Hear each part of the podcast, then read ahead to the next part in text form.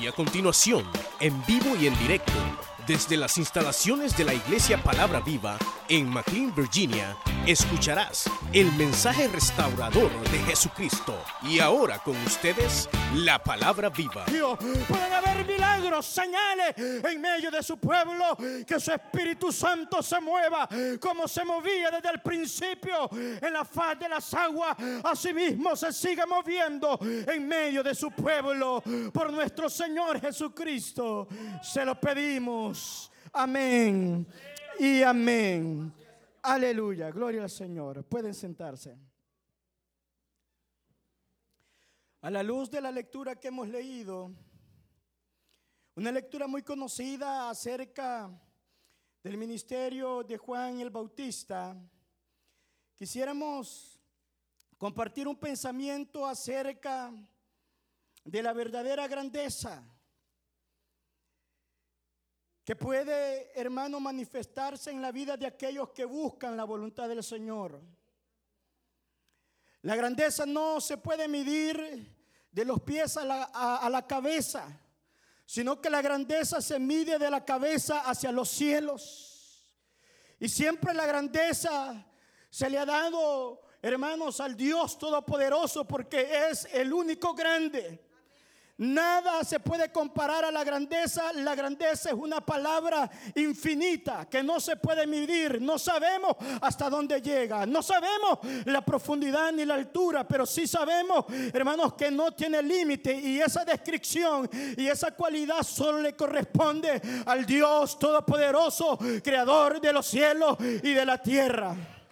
Pero cuando hablemos, hermanos, de algunas cualidades que deben distinguir, aquellos que de alguna forma buscamos la voluntad del Señor, puedo pensar en la vida de Juan el Bautista. Puedo pensar en su vida como un modelo para todos aquellos que aspiramos a servir al Señor como un modelo para aquellos que procuramos ser de bendición en medio del pueblo del Señor. Creo que este es un modelo que nos describe, hermanos, las verdaderas cualidades que debe de tener un ministro, que debe de tener un cristiano, que debe procurar cualquiera aquel que invoque el nombre del Señor, procurará, hermano, buscar este tipo de cualidades. Todos sabemos que Juan fue un profeta. Todos sabemos que un profeta, hermanos, no es simplemente dar una, una palabra y ya.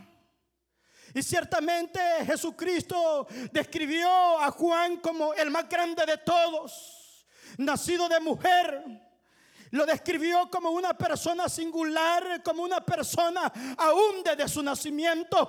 La Biblia dice desde que él estaba en el vientre, la Biblia dice que él estaba lleno del Espíritu Santo aún desde el vientre. Cuando llegó María, la Biblia dice que María solo saludó a Elizabeth y de repente se empezó a mover y fue llena del Espíritu Santo. Y entonces hubo una manifestación gloriosa de la gloria de Dios entre María e Elizabeth, entre aquel niño que estaba aún desde el vientre.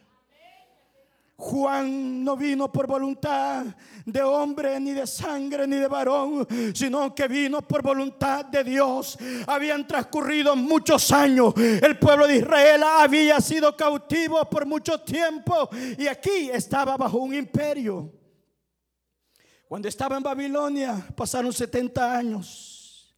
Regresaron de la deportación y hubo un silencio total. La voz de Dios no se oía.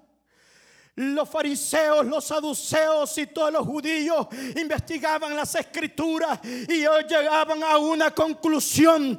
¿Cómo es posible que estando guardando la ley, cómo es posible que estemos guardando aún sus mandamientos? Dios no los hable, Dios no nos manda respuesta. Pero la Biblia dice que llegó la hora en que Dios mandó a un ángel para llegar a la mujer Elizabeth y decirle que iba a tener un hijo y que este iba a ser un portavoz de la palabra del Señor para el pueblo de Israel y para venir a preparar el camino del Mesías.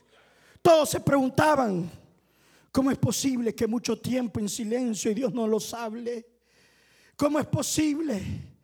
Pero allí viene una de las cualidades que aquel que se tenga que parar a hablar de la palabra del Señor va a tener que ser ungido, que ser bautizado por el Espíritu Santo, porque no hay otra manera de poder hacer la obra del Señor, porque todo aquello que no proviene de Dios perece, todo aquello que no proviene de Dios es estéril, todo aquello que no proviene de Dios, hermano, no prosperará, todo lo ninrótico todo lo jezabélico, todo lo mundano, eso perece, pero cuando es de Dios, eso permanece y Dios hace prosperar su obra y Dios la hace avivar su obra cuando viene de parte de Dios. Por eso es que Dios tenía que levantar a un Juan el Bautista.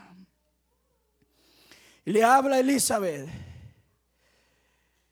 Y yo me preguntaba, ¿Por qué los fariseos, por qué los saduceos iban a oír a Juan? ¿Por qué iban a oírlo? No era por su barba, no era por su forma de vestir. yo me preguntaba eso, pero al leer Lucas capítulo 1 yo me doy cuenta que Juan el Bautista no es cualquier persona. Yo me doy cuenta que Juan el Bautista era hijo de Zacarías, que era sacerdote. Me doy cuenta que su madre era de las hijas de Aarón y por lo tanto venía de una familia sacerdotal también.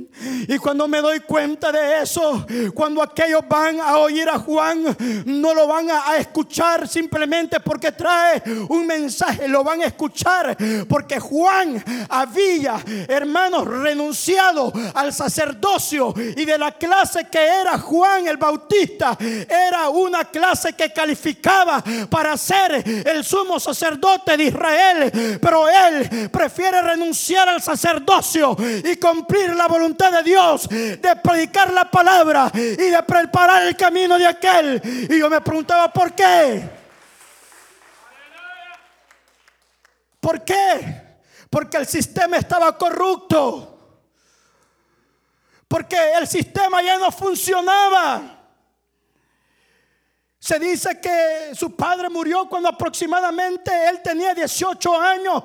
Zacarías muere. Y se dice que él ya había ofrecido su voto, hermanos, a los 16 años aproximadamente, cuando los nazareos, hermanos, pueden ofrecer su voto públicamente. Y él ya lo había hecho. Y como él ya había ofrecido su voto, él no podía tocar ni a su padre, porque un nazareo no puede estar cerca de un muerto ni tocarlo. Y él tiene que sufrir eso, no puede ver a su padre. Alguien más tiene que prepararle el funeral en su juventud. La Biblia dice, la tradición dice que cuando muere su padre van a visitar a Jesús como aproximadamente a la edad de 18 años, pero él no había empezado su ministerio todavía. Dice que a los 28 años su madre Elizabeth muere. Y es cuando entonces decide una cosa,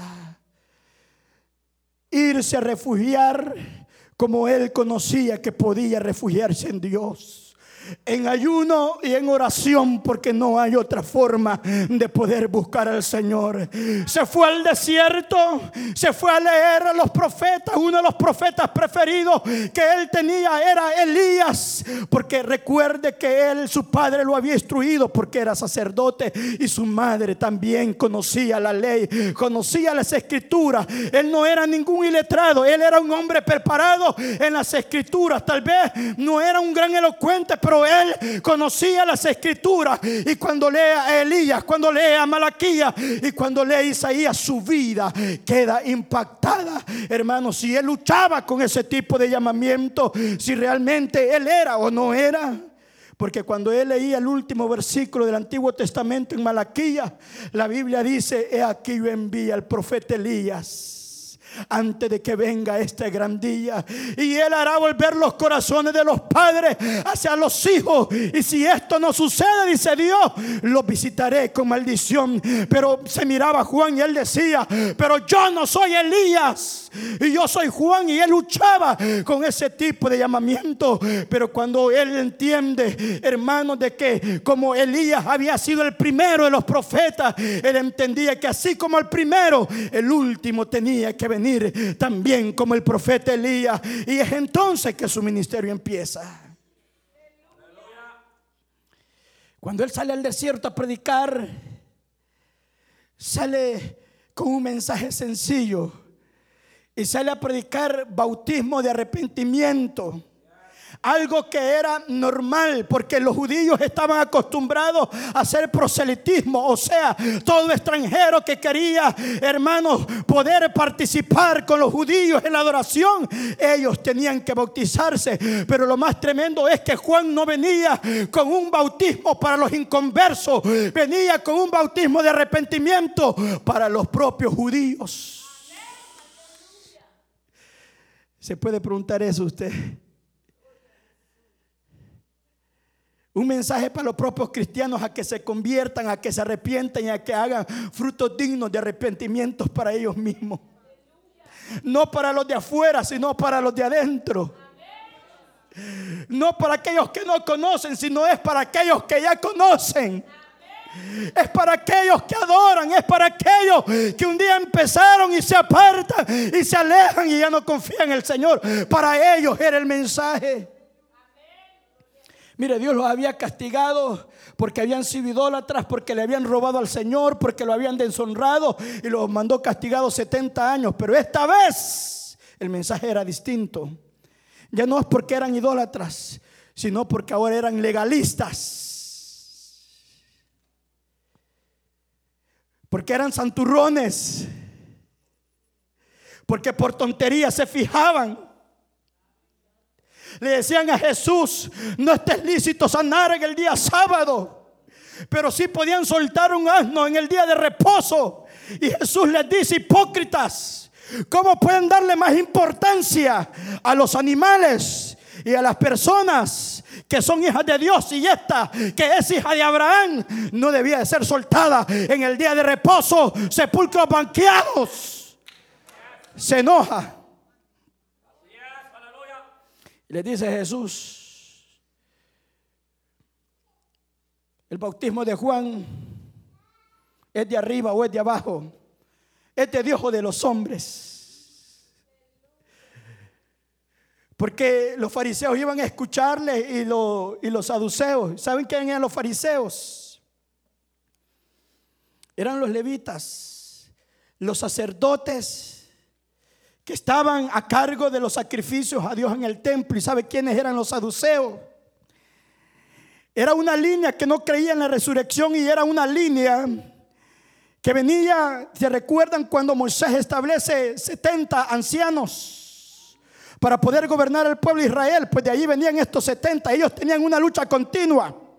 Los fariseos decían, nosotros somos de la tribu de Leví, por lo tanto nosotros debemos de adorar. Pero los saduceos no, decían, nosotros fuimos establecidos por Moisés también para poder gobernar el pueblo. Y había una lucha entre ellos. Por eso va a encontrar usted que cuando empieza la lectura que leímos, siendo sumo sacerdote, Anás y Caifás, menciona dos. No pueden haber dos sumos sacerdotes. Pero allí estaban en la lucha. Ahí estaban en la lucha. Y lo más tremendo es de que Juan no es parte de esa lucha. Juan se sale del sistema eh, corrupto que había en ese tiempo y que estaban luchando. Y Juan decide establecer, hermanos, algo diferente a todos los demás. Y es por eso que aquel que es diferente y que tiene un espíritu diferente, siempre va a ser señalado, criticado, apedreado. Porque ese sí lleva fruto y no es como aquellos.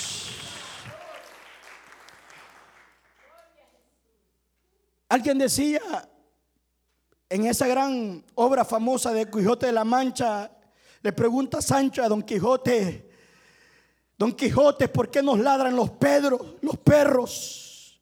Es que vamos cabalgando, Sancho. Todo aquel que va sirviendo con todo al Señor va a ser criticado por aquellos que no lo hacen. Es que cuando alguien se levanta desafiando la mediocridad que hay alrededor y es diferente, no puede haber otra manera que la crítica, que el señalamiento y que las pedradas y que todo esto, porque nadie va a apedrear a un árbol que no tiene fruto, todos apedrean al árbol que lleva fruto. Y Juan lo era así. Juan era diferente. Juan no quería ser participante de ese sistema. Y lo más que, bueno, y le preguntan a él, bueno, ¿y tú quién eres pues? Porque los judíos estaban esperando al Mesías. Los judíos tenían respeto por los profetas de alguna manera. Pero ellos sabían que el Mesías era más que un profeta. Y sabía que el Mesías no iba a venir solamente con profecía, sino que iba a venir a establecer el reino de Dios para librarlos a ellos de esa opresión. Y contra eso luchaba Juan en su corazón. Juan el Bautista leía a Daniel y su padre me imagino que le enseñó, su padre Zacarías la visión y el sueño que tuvo aquel hombre donde le enseñaba aquella estatua y le enseñaba los cuatro imperios, el babilónico, el persa, el griego y el romano. Y Juan en el momento que aparece en su ministerio sabía que el imperio romano estaba en decadencia y que estaba pronto a desaparecer. Y entonces él decía, ha llegado el momento de poder predicar este mensaje, que el reino de Dios se está acercando y que es necesario arrepentimiento en el pueblo para poder huir. Entonces cuando se presentan los fariseos y los saduceos, él les dice, generación de víboras, ¿quién os ha enseñado víboras a huir del fuego para que no seáis consumidos? Haced pues frutos dignos de arrepentimiento y no digáis dentro de vosotros, somos hijos de Abraham, porque yo digo que aún de estas piedras Dios puede levantarle hijos a Abraham. En pocas palabras, no digas que sos cristiano sino que siempre necesitas arrepentimiento. No hay otro mensaje que se deba de anular, sino un mensaje que siempre debe de ser continuo en la iglesia. Es arrepentimiento, porque siempre habrán cosas que arreglar en la vida. Nadie es perfecto. Siempre van a haber cosas que necesitamos mejorar en nuestra vida. Vamos en este camino y siempre es necesario hablar de arrepentimiento y de consagración en el pueblo del Señor. Es que siempre lo mismo y lo mismo y lo mismo, dicen algunos. Es que no hay otro mensaje, no hay otro evangelio. Es el evangelio por la cual nosotros nos debemos y debemos de predicarlo así. Y ese fue el mensaje de Juan el Bautista. Llega Jesús empezó su ministerio. Y de repente cuando él estaba bautizando, tal vez por la multitud él no había observado a Jesús y cuando le toca a la próxima persona y ve que es Jesús que está enfrente de él y él le dice, ¿y por qué vienes a mí? Cuando yo necesito ser bautizado, el ministerio de Juan fue por dos cosas solamente. Preparar el camino al Mesías presentar al Mesías y bautizarlo. Por eso es que vemos a Jesús que cuando Juan está preso, cuando Herodes lo manda a encerrar, Jesús no hace nada. El ministerio de él fue corto.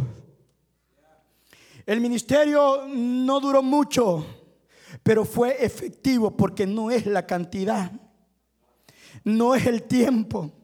Usted me puede decir, hermano, yo tengo 30 años de ser evangélico y puede ser que usted no haya hecho nada y solamente haya sido un año repetido 30 veces. Y sigue siendo el mismo.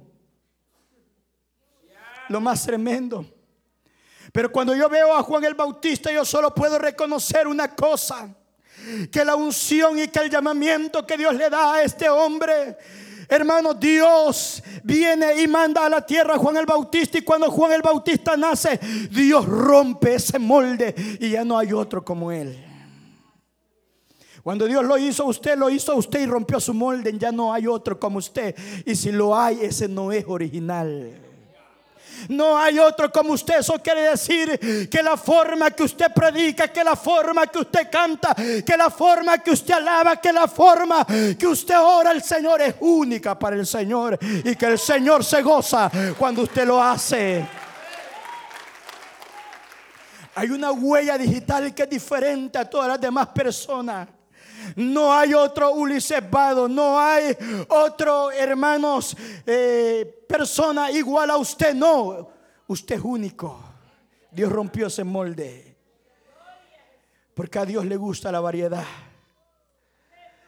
A Dios le gusta Hermanos, como usted le adora y le alaba, aunque no sepamos cantar ni predicar, pero cuando uno lo hace de verdad delante de Dios, los únicos dos requisitos que Dios espera de nosotros, que lo hagamos en espíritu y que lo hagamos en verdad, y Él lo va a recibir, dice la Escritura. Pero dice Juan, el hacha está puesta. ¿Qué es el hacha?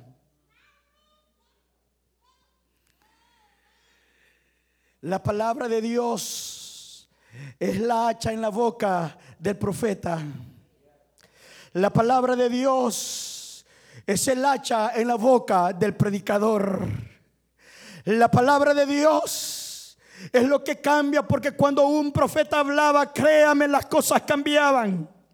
Créame que cuando alguien ha sido llamado por Dios y suelta una palabra profética como la que soltó Zacarías cuando él no creía, pero cuando a él se le dio, hermanos, nuevamente la lengua para hablar, él empezó a profetizar y a su propio hijo le dijo, y a tú, niño, yo te digo, profeta del Dios Altísimo, tú usarás volver los corazones de estos, de los padres, hacia los hijos. Me refiero que cuando una palabra sale de la boca de alguien que Dios ha llamado, y si ese profeta dice no va a llover, no va a llover. Y si ese profeta dice va a llover, es que va a llover. Y si ese profeta dice que tienes que levantarte, tienes que levantarte, porque si no pueden haber consecuencias. Y él dice, he aquí el hacha está puesta. El problema es cuando no tenemos el hacha. El problema que nos pasa como aquel aprendiz de profeta que estaba junto a Eliseo allá a la par del río. Y él estaba cortando el árbol porque el hacha sirve para cortar. Con el hacha, con la palabra, usted corta todo. Usted corta pecado, usted corta lo que no sirve. Usted derriba, usted destruye. Pero con la misma palabra usted edifica. Usted puede evadir, hermanos, y puede quitar todo aquello que no sirve. Y aquel hombre se le va se le hacha hacia el río y se queda con el palo. Pero Juan no era garrotero. Él no pegaba palazos. Él pegaba hachazos, hermanos. Y si no, que se lo preguntan a Herodes.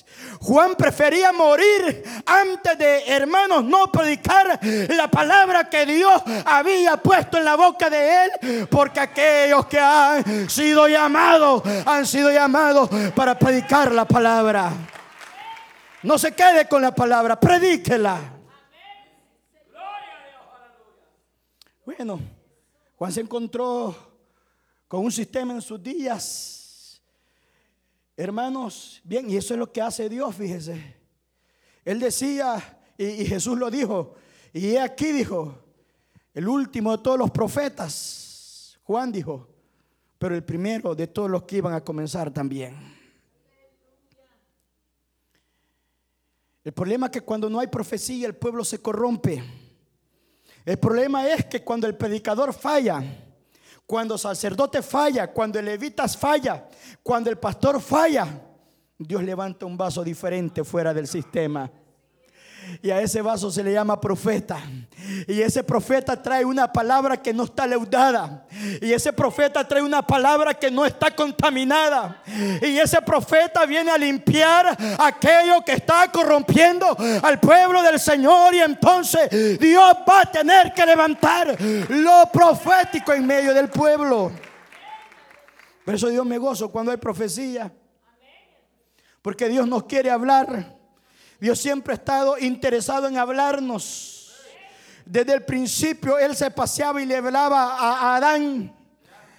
Desde, dice el libro de Hebreos, pero Dios habiéndonos hablado de diferentes maneras en aquellos tiempos, hoy nos ha hablado por medio también de su Hijo. Dios está interesado en hablarnos a nosotros porque Dios quiere comunicarse con nosotros, pero muchas veces, hermanos, el pueblo no quiere recibirlo de Dios.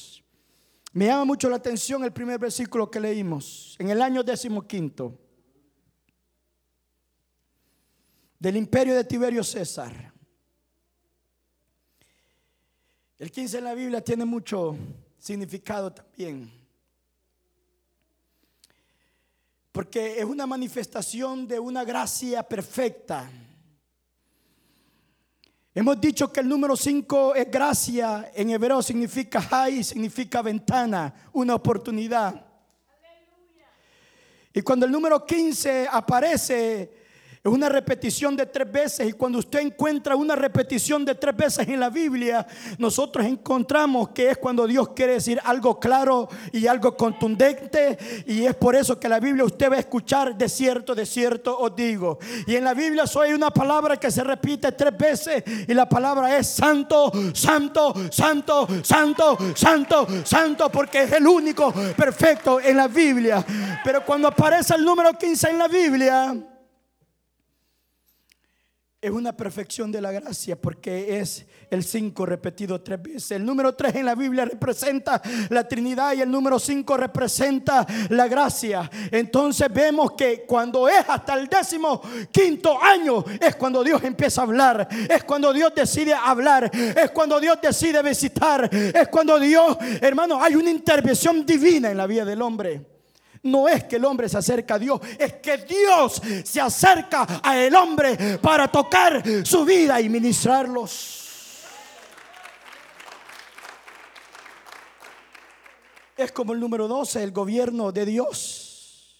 El número 12 usted lo va a encontrar en la Biblia como 187 veces y solo en el libro de Apocalipsis aparece como 22 veces y siempre va a encontrar que el número 12, 12 ancianos, 12 apóstoles, 12 sillas, 12 sellos y va a encontrar en el Antiguo Testamento también 12 patriarcas. Cuando Elías hizo el altar, 12 piedras. Cuando Josué pasó el río, agarró 12 piedras. En el vestido del sacerdote habían 12 piedras preciosas, hermanos, simbolizando la presencia la visitación de Dios en aspectos, hermanos, muy importantes en la vida.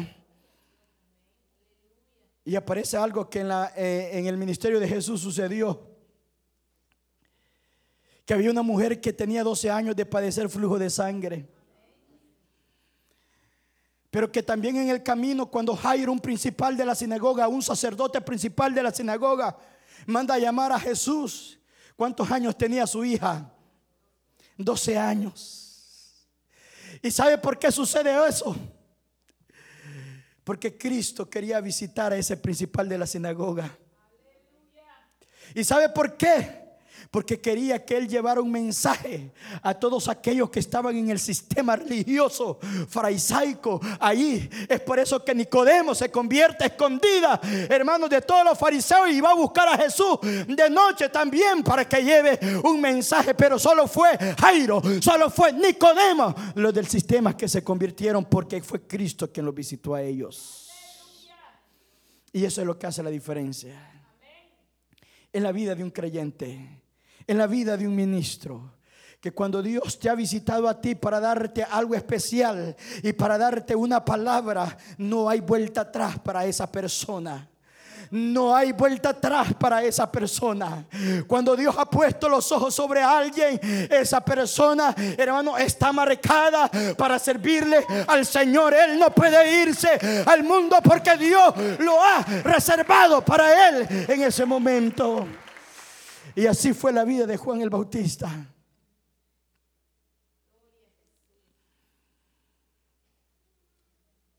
Predicando el Evangelio, bautizando en un bautismo de arrepentimiento a los propios judíos, bautizando al Mesías. Y luego de eso, lo mandan a matar, a decapitar. Y hasta ahí llega. Yo le pregunto, ¿qué fue lo extraordinario que hizo Juan? Decir la verdad. Dígame, ¿qué milagro hizo Juan el Bautista? Dígame, ¿qué señal hizo él?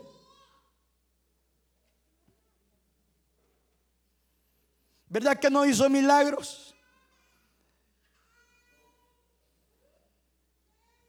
Es posible que Juan haya bautizado miles y miles de personas en esos pocos años que él estuvo sirviendo en el ministerio. Pero él sabía que su bautismo era temporal y el que venía detrás de él era más grande que él que iba a bautizar con un bautismo diferente y lo que él estaba haciendo solamente era preparar el camino. Cuando Cristo pregunta, el bautismo de Juan era del cielo o era de los hombres, no hallaron que responder. Por eso Herodes lo, tuvo mucho tiempo en la cárcel. Porque el pueblo conocía que Juan era enviado de Dios. Y si él lo mataba, se iba a echar el pueblo encima. Pero, hermanos, cuando Juan prácticamente muere, él ya sabía hermanos, que Él había cumplido con el Señor. Y lo único que nosotros necesitamos para servir al Señor es estar lleno del Espíritu Santo y hablar la palabra del Señor en espíritu y en verdad. Porque cuando Juan enseñaba, no enseñaba la ley. Juan tenía discípulos. Él era maestro, hermano. Y cuando Juan enseñaba, él no enseñaba la ley, él enseñaba en espíritu. Porque la Biblia dice que la letra mata, pero el espíritu no puede morir. El espíritu no puede matar. El espíritu solo te va a dar vida. El hervida solo te va a hacer respirar en la presencia del Señor. El Espíritu va a embellecer tu adoración. El Espíritu va a embellecer tu alabanza. El Espíritu va a embellecer la palabra que salga de tu boca porque nunca quedarás sin decir nada en tu boca porque siempre el Espíritu pondrá palabras en tu boca cuando se trata de la palabra del Señor. Por eso Jesús dijo, no os preocupéis por lo que habéis de hablar. El Espíritu pondrá la palabra en tu boca para hacer la diferencia. Hermano, el mensaje de estos días es el mismo. El sistema religioso en el cual vivimos es un sistema leudado. Y que necesitamos Juanes que se levanten en el espíritu predicando el mensaje verdadero, la palabra no adulterada. Predicando, hermanos, la verdad de Dios que Cristo muy pronto viene y que debemos de estar preparados porque Cristo pronto viene por su iglesia. Es el único mensaje que podemos predicar. Podemos hablar cualquier cosa los predicadores. Cualquier parte de la Biblia que escojamos la podemos predicar y no hay problema. Pero cuando el Espíritu habla, el Espíritu sabe qué palabra es la que tú necesitas para poder seguir adelante. El hombre no la sabe, solamente el Espíritu que es la que le escudriña todo. En esta tarde yo termino, pero quiero hacer un llamado a todos aquellos que necesitan arrepentirse y que necesitan ponerse a cuenta con Dios. No es para los inconversos solamente, es para los creyentes, hermanos. Porque en aquel día yo no quiero que el Señor diga, apartado de mí, no os conozco. Pero Señor, si en tu nombre predicamos tu palabra, hicimos milagros apartados de mí que no os conozco. Porque el Señor lo que pide es arrepentimiento. Quebrantamiento de corazón. Hoy hay un llamado a todos aquellos que necesitan ponerse a cuenta con Dios. Usted escuchó el mensaje restaurador de Jesucristo desde las instalaciones de la iglesia Palabra Viva en McLean, Virginia. Si este mensaje ha sido de bendición para su vida y necesita oración, contáctenos al teléfono 571-633-0469. 571-633-0469. Que Dios le bendiga.